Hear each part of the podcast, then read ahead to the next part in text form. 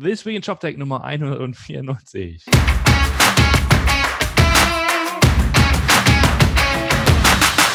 Ja, moin Martin.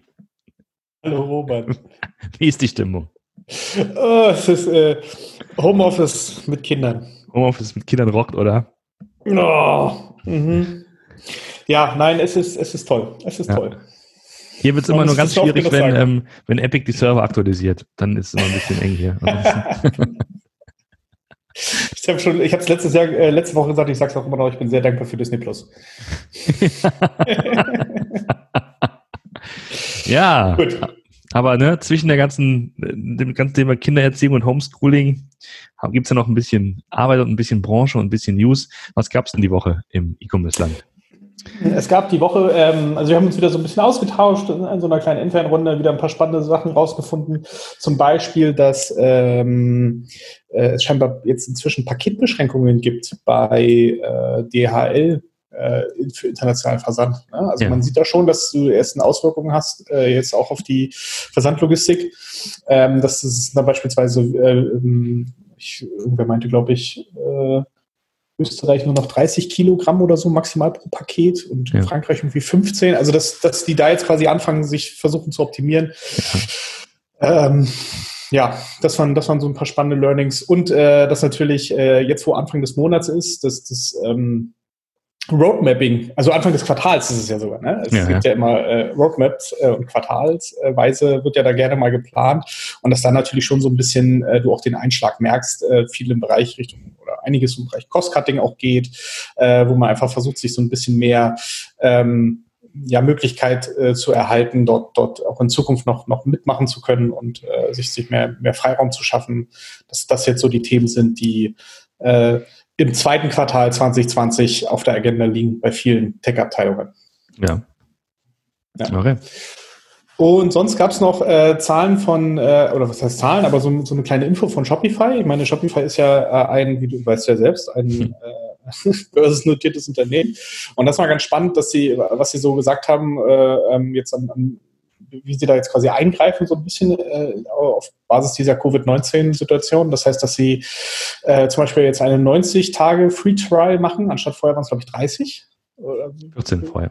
Ja, 14, 14 Tage. 14 Tage. Ja, 14 Tage. Ja. Von 14 auf 90, also mhm, schon genau. ganz gut was gemacht. Auch das, was du neulich schon beschrieben hast, Giftcards äh, gibt es jetzt ähm, für alle Merchants, also in allen Paketen, ähm, dass sie auch neue Lieferoptionen äh, hinzugefügt haben, quasi Curbside Pickup ähm, und Local In-Store, äh, also dass, dass du, du, quasi kontaktlos hier auch jetzt äh, liefern kannst, solche Sachen.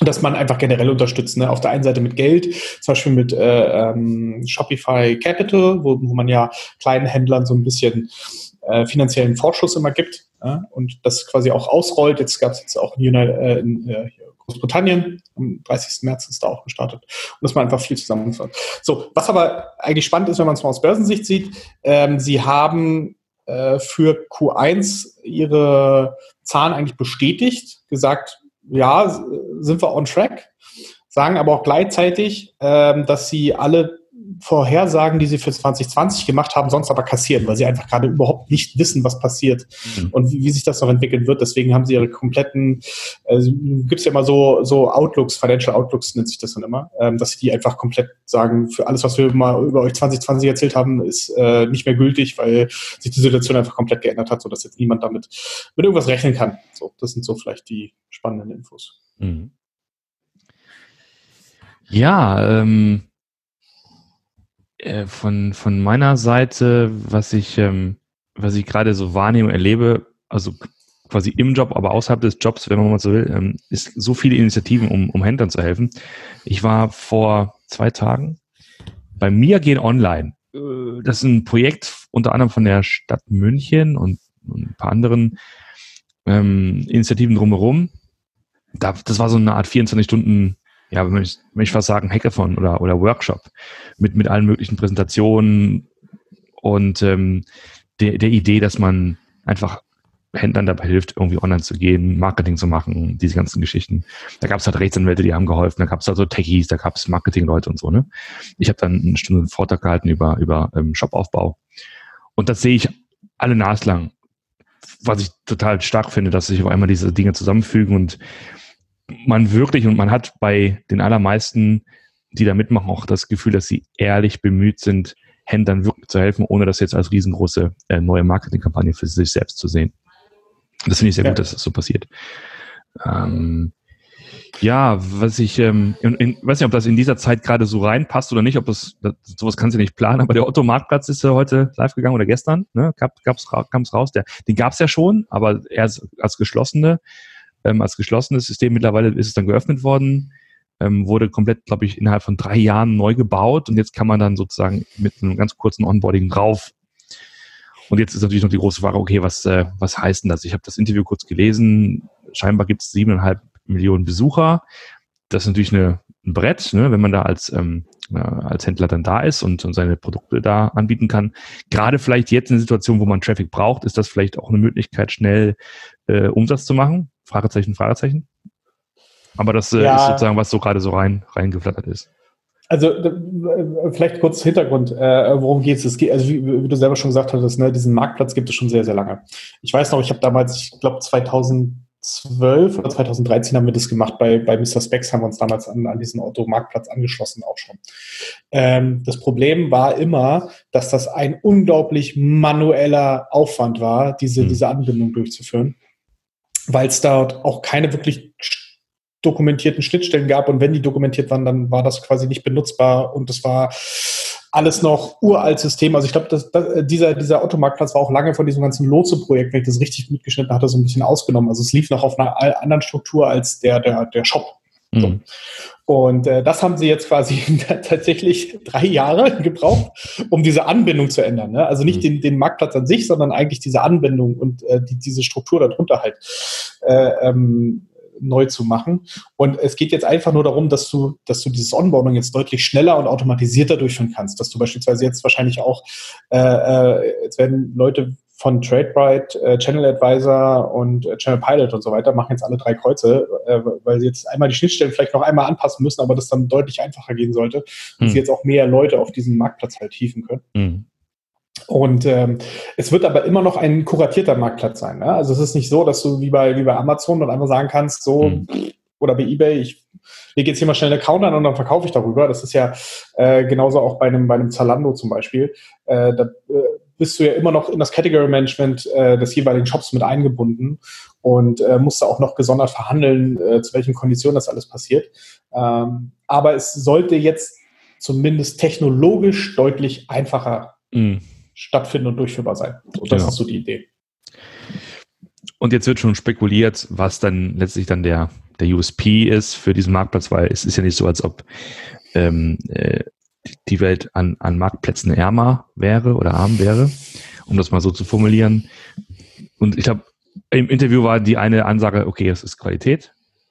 Ne? Du ja, sagst, der Kuratierung ist, das will, wir wollen nicht jeden Schrott verkaufen, sondern das, was wir selber einkaufen würden, würden wir auch ähm, oder lassen wir auf dem Marktplatz, genau.